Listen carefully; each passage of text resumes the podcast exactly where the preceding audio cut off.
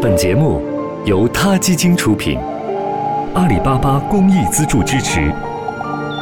每个生命都重要。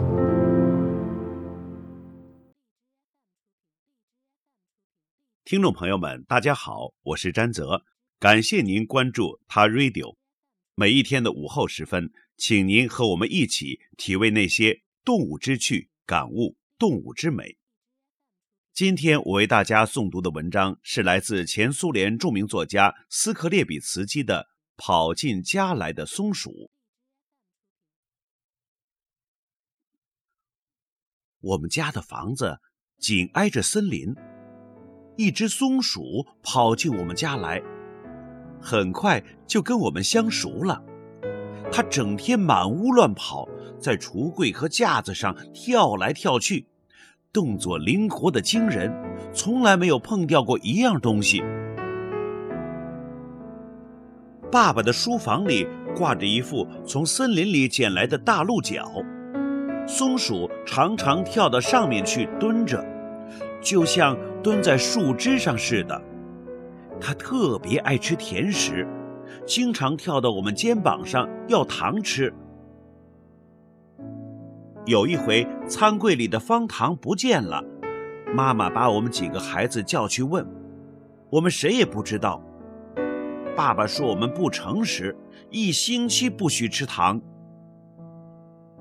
松鼠跟我们一样，一个星期没有吃到糖。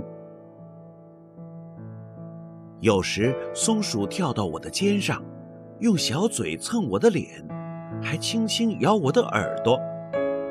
我想，他是又想吃糖了，可我又上哪儿给他找去呢？有一天午饭后，我正静静地坐在沙发上看书，忽然看见松鼠跳上餐桌，叼起一块面包皮，跳上了大柜顶。过了一会儿，它又来叼走了一块。我踩着椅子往大柜顶上瞧。那儿放着妈妈的一顶帽子，我拿起帽子，不由得大吃一惊。那帽子下面什么都有，方糖、纸包糖，还有面包皮和各种各样的小骨头。我马上跑去告诉了爸爸。原来松鼠才是我们家那个不诚实的孩子。爸爸哈哈大笑说：“哈哈哈哈哈！我怎么没想到这一点呢？咱们家的松鼠是在储备冬粮呢。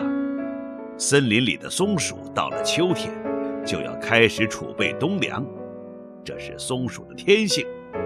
咱们的松鼠自然也不甘落后。”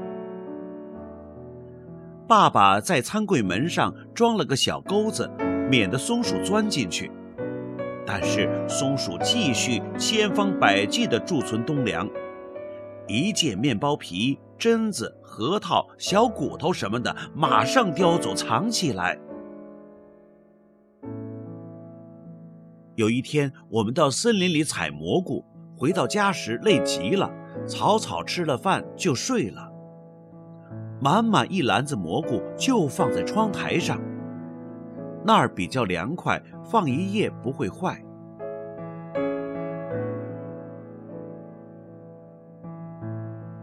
第二天早晨，我们惊奇的发现，篮子空了，蘑菇都到哪儿去了？爸爸忽然在书房里惊叫起来：“快来看！”我们跑过去。眼前的景象真是让人哭笑不得。墙上的那副鹿角上挂满了蘑菇，不仅鹿角上，搭手巾的架子上、镜子后面、油画上面，到处是蘑菇。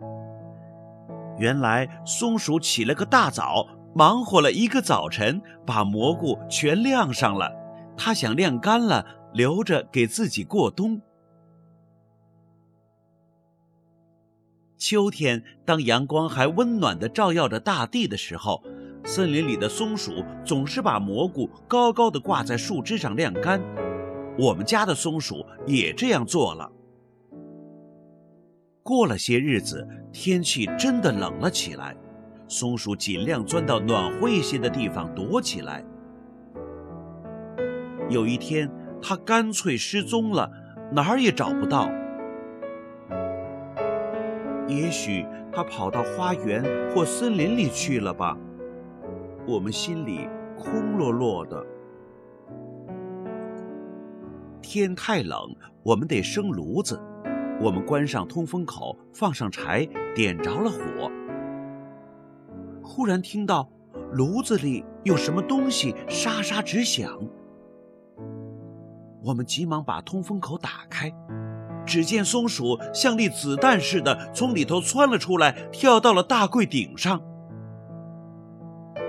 炉子里的烟直往屋子里冒，而烟囱口却不见一丝烟。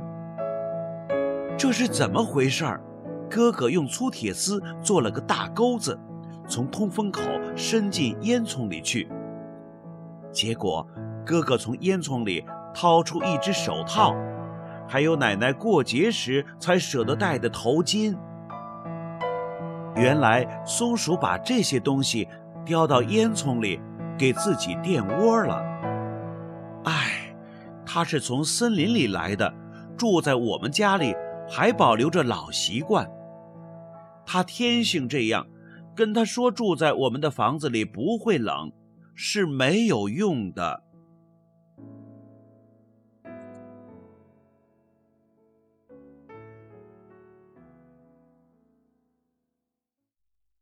好了，今天的 radio 就到这里了。希望各位喜欢，有什么想说的话，大家可以踊跃给我们留言。这里是 Ta Radio，每个生命都重要。